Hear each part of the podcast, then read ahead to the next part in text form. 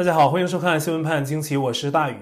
啊，过去三天比较忙碌哈，上个周五拍了宣传片，啊，晚上跟大家呢做了一场直播，然后呢，我又跟团队伙伴重新设计和整理了一下拍摄场地的实际布景，比原本单一的一个连布要好很多。那这个实景呢，会跟我另外一个含有纽约夜色的绿背虚拟背景，那根据需要啊穿插使用。刚刚过去的这个周末呢，都是在忙这件事。那另外呢，我们还在周日晚上公布了一个新的一期的会员节目，叫《与希特勒、斯大林交手的特异功能大师》，欢迎大家关注哈。那么会员网站的链接呢，还是在今天节目区置顶。那么今天呢，我们就在刚刚说的新搭的实景前拍摄啊，这还不是全貌，手机录的只是其中一部分。其实呢，通常我们周一至五的常规节目呢，都会使用虚拟的背景录制。不过呢，虚拟背景我要去另外一个地点，会稍微远一点啊。今天实在是不好开车，因为我在美国东北部嘛。那这边从美东时间的二月一号凌晨就开始下大雪，非常大，一直到二月一号天黑啊，这雪还是不见停。根据预报说呢，从宾夕法尼亚州开始，再往东北方向延伸。那这样一个广大的区域，平均下雪的厚度呢，要达到二十四英寸，就是两英尺啊，真的是这样。有的地方呢，可能都不止。美国东北部的好多公共交通都停了，纽约市机场多忙碌啊，大家都知道。那这一天航班呢，也几乎全都受到了影响，很多被取消。有在这边生活的朋友啊，您出行一定要注意安全。一想想啊，时间过得是真快。二零二一年的一月份都过去了，那今天这期节目呢，是美东时间二月一号制作的。美东时间要比东南亚地区晚差不多一天的时间。在东南亚的二月一号还发生了一件大事，也是比较受人关注的，是有关缅甸的领导人翁山苏姬，大陆翻译是昂山素季。我比对了一下原本的发音啊，我们就用翁山苏姬来称呼他。当地时间的二月一号清晨，缅甸的实际领导人翁山苏姬，还有缅甸总统温敏等一些执政党高官，遭到缅甸军方突袭，在枪口下全部被带走扣押，国家权力由军方接管。执政党民盟的发言人苗纽在一号早上证实了这个消息。苗纽并呼吁军方呢要冷静，希望依法行事，并对外界表示呢，他本人可能也要在随后被扣押。随后呢，缅甸军方宣布全国进入了紧急状态，军方要控制国家一年的时间。与此同时，受动荡局势的影响，缅甸的银行服务大面积的关停，军方几乎彻底切断了缅甸的电话信号，而互联网信号呢，则被大面积的部分切断。缅甸的互联网连通率至少降到了平时的百分之四十四。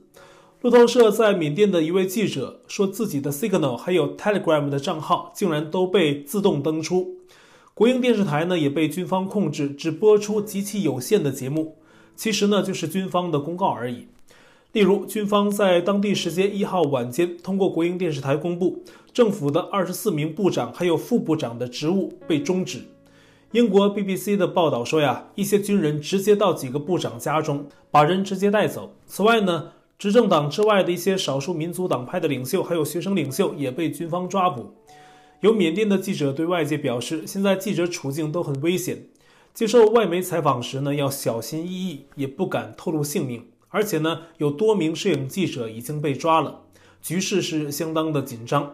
而目前呢，缅甸民众最多是通过小广播喇叭收听军方的电台广播。那么军方通过电台呢，向缅甸民众宣布，国家权力转移给了国防军总司令敏昂莱，而缅甸总统呢，则由现任的副总统明穗代理。缅甸军方发动这场政变呢，理由是由翁山苏姬领导的执政党全国民主联盟，简称民盟，涉嫌在二零二零年十一月的缅甸大选中舞弊。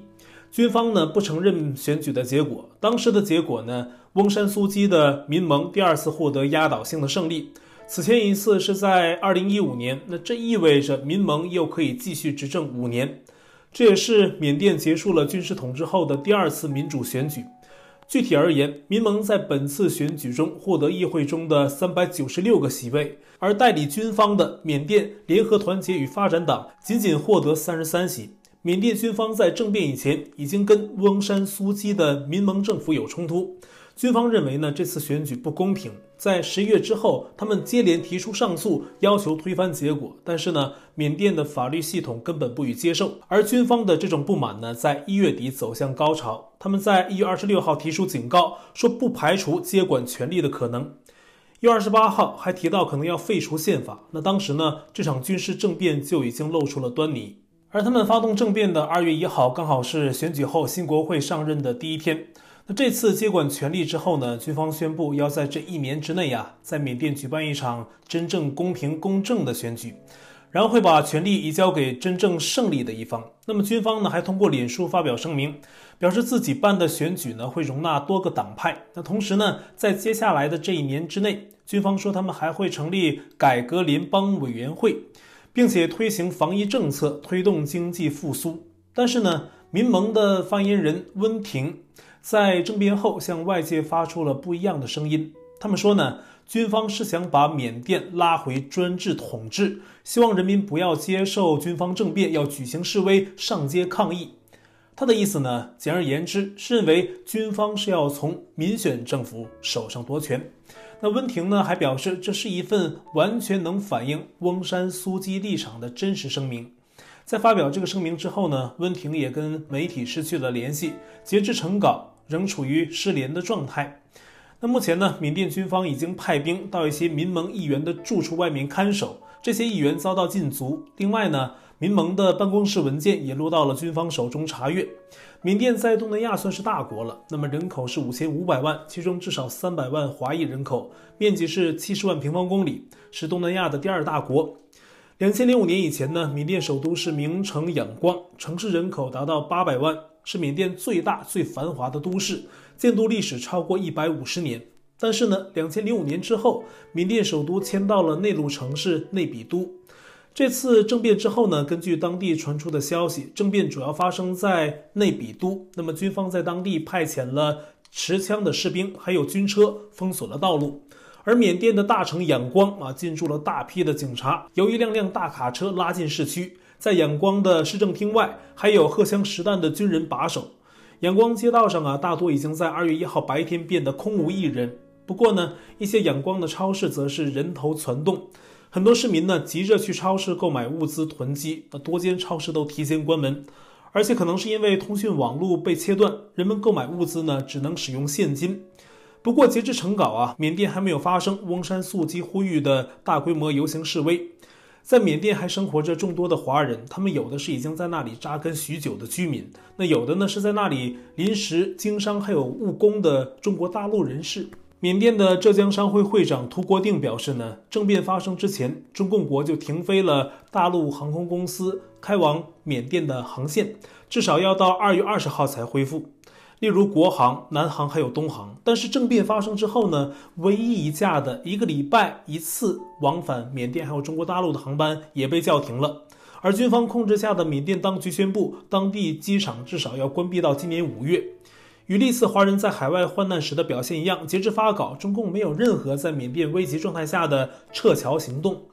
作为亚洲电台致电中共外交部，得到的答复是要记者去看使领馆网站的公告，看看有没有相应的安排。结果呢，记者打电话给中共驻缅甸的大使馆，好几个部门都没有人接。缅甸当地的华文媒体也报道说，政变发生之后，中共没有通知任何的撤侨计划。而在缅甸的中华总商会成员对外表示，当地一切电话都没有办法接通了，那电视信号呢也被停掉。在缅甸经商的华人最担心的是，因为军事政变之后呢，西方国家可能会对缅甸祭出新的制裁，会波及缅甸开厂的大陆商人，而这种影响呢，可能是灾难性的，例如工厂倒闭啊，工人失业啊。而现在呢，缅甸基本上是已经进入了一种闭关锁国的状态，虽然没有撤侨计划呀，但是呢，中共官方回应了有关缅甸问题的询问。中共外交部发言人并没有明确谴责政变，只是呢说希望缅甸各方在法律框架下处理分歧。实际上，缅甸是中共“一带一路”项目的重要合作国，翁山苏姬政府与中共的一带一路签署了合作协议，很可能在政变后受到影响。只是截至目前，军方这方面的态度还不是很明朗。翁山苏姬是一九四五年出生啊，他的父亲呢是缅甸著名的将军，在一九四七年遭遇暗杀。一九六零年，翁山苏姬跟随前往印度做大使的母亲离开了缅甸，直到一九八八年才回去。同年九月，在缅甸建立了全国民主联盟政党，迅速发展成缅甸最大的反对党。那当时呢，缅甸仍处于长期的军方控制之下。他们在一九八九年七月二十号软禁了翁山苏姬，目的之一呢是阻止他参加一九九零年大选。但虽然被软禁呢，翁山苏姬的民盟政党还是赢得了议会中的绝大多数席位。翁山苏姬呢也应当成为缅甸的总理。但是呢，军政府当时就否定了选举，宣布民盟是非法组织，拒绝交权，继续软禁翁山苏姬。一九九一年，翁山苏姬获得了诺贝尔和平奖。他一九九五年呢被释放了几年，两千年九月再度被软禁。那直到二零一零年十一月十三号才重获自由。当时正是军方在各方压力下同意交出权力的前夕。二零一五年，翁山苏姬带领民盟参与大选获胜，但是呢，因为他的先生还有儿子都是英国公民，所以他无法当总统。执政党民盟因此在总统之上为翁山苏姬设立了一个新的职位——国务资政，这使他成了缅甸的实际领导者。但是呢，翁山苏姬上台之后，允许军方打压缅甸的罗兴亚人。根据统计，罗兴亚人有大约一万人被杀，大约七十万人背井离乡逃离缅甸。这件事重创了翁山苏姬的形象。而在二零二零年大选前呢，生活在缅甸境内的大约两百万罗兴亚人的投票权被剥夺了。但如果按照已经公布的大选结果，那是除了罗兴亚人之外，那么翁山苏姬还有他的政党呢，仍然得到了缅甸大多人的支持。但如果他们真如军方指控那样操纵了大选，那就是另外一回事了。缅甸的这件事呢，牵扯很复杂的缅甸历史问题、社会问题。所以，我们节目呢，暂时不对军方扣押翁山苏姬的性质做出评判，它到底是好事还是坏事？我们继续观察事态的发展。但我们可以来看一下国际社会的反应。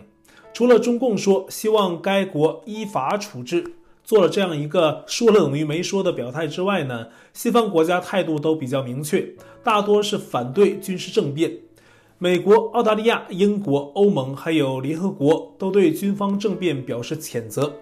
那日本呢，也同样持这个立场，并且呼吁军方释放翁山苏姬。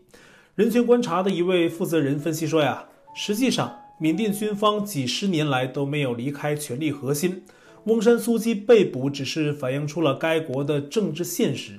但这家人权机构的呼吁啊，明显偏向反对军事政变。他们期待欧美对缅甸军政府施加新的制裁，并且希望啊日韩等国停止对缅甸的投资。而美国拜登政府的反应想必是比较受关注的，因为不管性质如何，只看这次缅甸政变发生的事情表面呢，实在跟2020年美国大选的局面太像了。同样是选举问题，同样是有一方认为另一方对大选做了不光彩的事儿。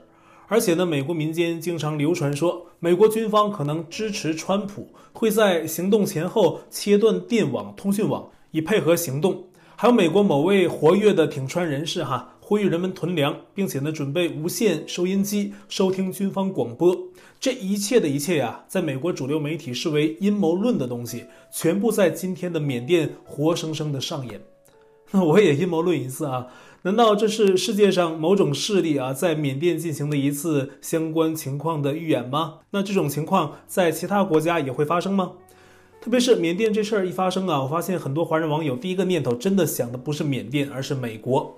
拜登白宫说呀，拜登对缅甸军方拘留翁山素姬表示震惊，敦促缅甸军方尊重缅甸人民在二零二零年十一月民主选举中表达的意愿。拜登的国务卿布林肯说，军方必须立刻撤回行动。拜登政府的回答并不让人意外，也许缅甸的事儿呢，会真的让他们感到害怕。时至今日，仍有人在华盛顿 DC 的街头拍到满载国民警卫队的大巴车开进城市卸载士兵的景象。所谓就职礼已经过去超过十天了，DC 原本驻守的军人呢，还有几千人留在原地，也根本不需要换防。这些士兵去 DC 要做什么呢？是拜登们这么不放心自己的安全吗？拜登上台之后呢，不仅逆转了川普的多项政策，也展现出很多奥巴马政府时期的施政 style。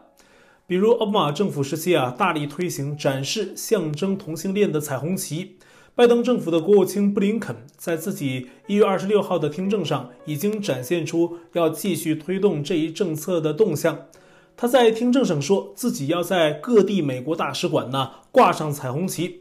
并且要任命 LGBTQ 的权力特使，这在奥巴马时期就有，但是呢，川普执政期间呢给取消了。LGBTQ 的意思就是男女同性恋、双性恋、变性人和不知道自己是什么性别的人。而拜登提名原宾州卫生部长 Rachel Levin 做联邦卫生部的助理部长，有美国保守派的媒体提出不同意见，因为呢，Rachel Levin 是一位变性人，她是男儿身变性为女人。可是呢，保守派媒体《每日公民报》他们就表示啊，即便做了变性手术，可能深层的生物性别也不会改变。因为这个评论呢，《每日公民报》已经遭受主流社交媒体的打压。此外呢，拜登还下令废除了川普颁布的一项豁免令，就是有关医治毒品滥用的行医豁免权，被称为是 X 豁免。有了这个豁免呢，美国人可以更容易得到防治毒品滥用的医疗。那这项豁免被废除之后，批评人士担心呢，这会让美国社会减少毒品滥用，产生危害。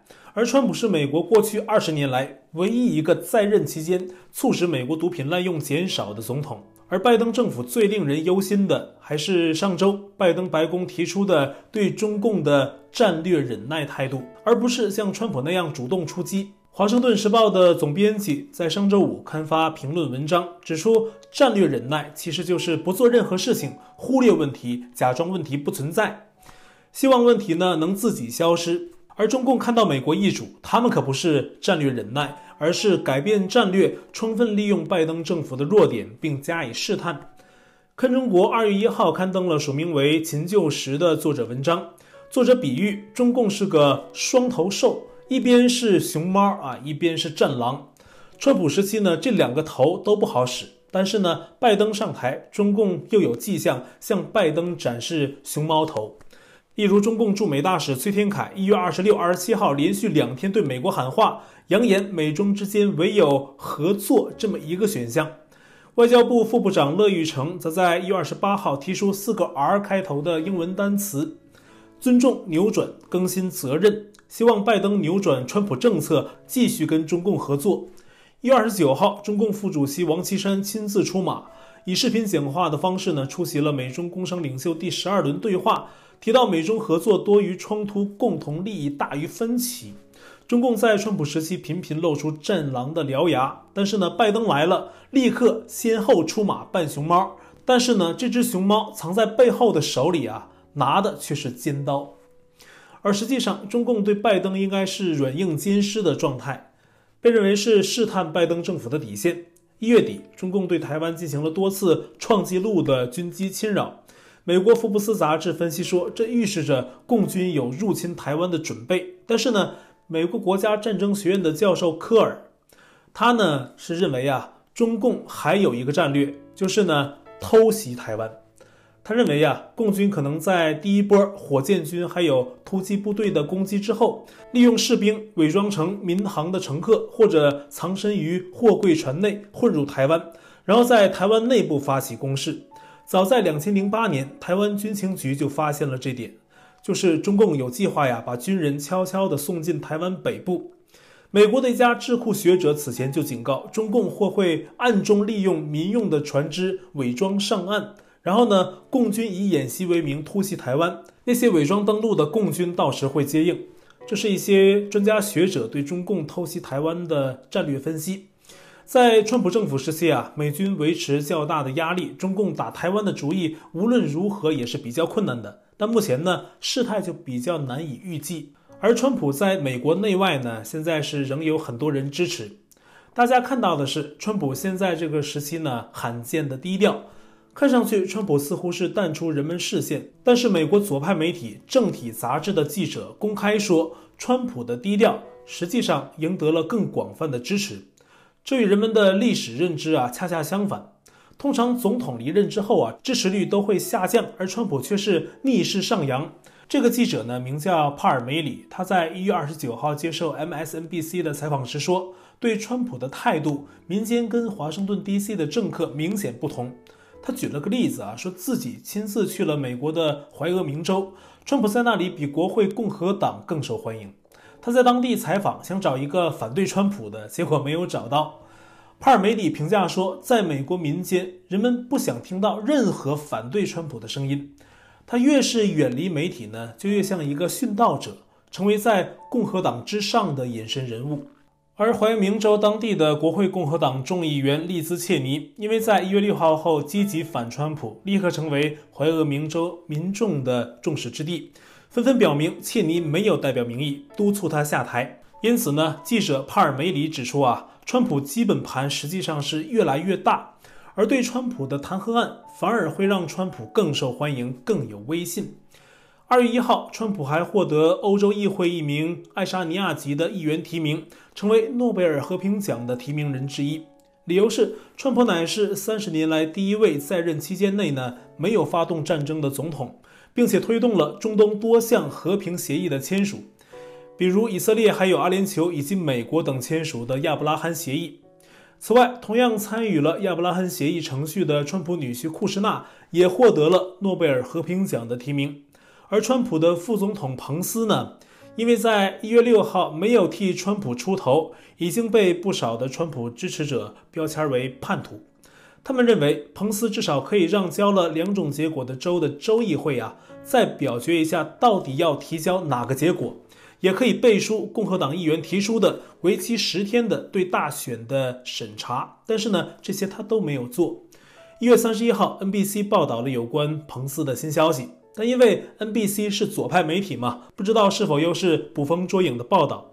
那报道中说呢，彭斯正计划设立一个自己的政治筹款委员会，而这个委员会呢是独立于川普的，委员会将聚焦于政策议题，也会有利彭斯跟政治捐款者保持联系。因此呢，有分析认为啊，彭斯不会退出政治舞台，相反的，可能他正在为接下来的政治生涯做打算，而且不排除参加2024年大选。这是 NBC 的报道。现在美国与世界的政治局势很微妙，那防疫前景呢，则是比较紧张。在中共病毒肆虐的同时，英国《卫报》引述专家的话说，除了中共病毒，现在还有一种叫做利百病毒的东西，致死率相当高。而全球药厂几乎对此都没有准备。这种病毒呢，由某种蝙蝠还有猪只传播，能直接传染人，引发呼吸道疾病还有脑炎。它的致死率因为地区不同呢，还会有小的差别。例如在中国大陆，其致死率可以达到百分之七十五。我们今天讲了很多缅甸的问题哈，那病毒疫情呢，会在接下来的节目里继续关注。另外，上周我们报道过，新平女儿还有姐夫的个人资料被泄露一案。现在有些新的消息，我也想跟大家简单分享一下。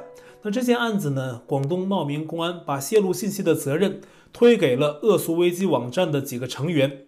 日前，这个网站旅居日本的创办人肖燕瑞表示，那些被判刑的年轻人都是替罪羊，都是无辜的。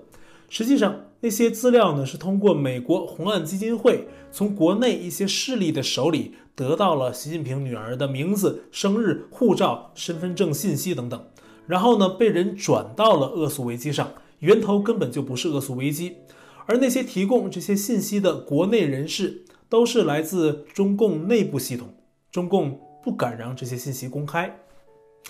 好，欢迎您订阅本频道，并点击小铃铛获得节目发布通知。那会员部分呢，我们全部都转到了网站 YouLucky 上，链接我已经在留言区置顶。感谢朋友们的支持还有关注。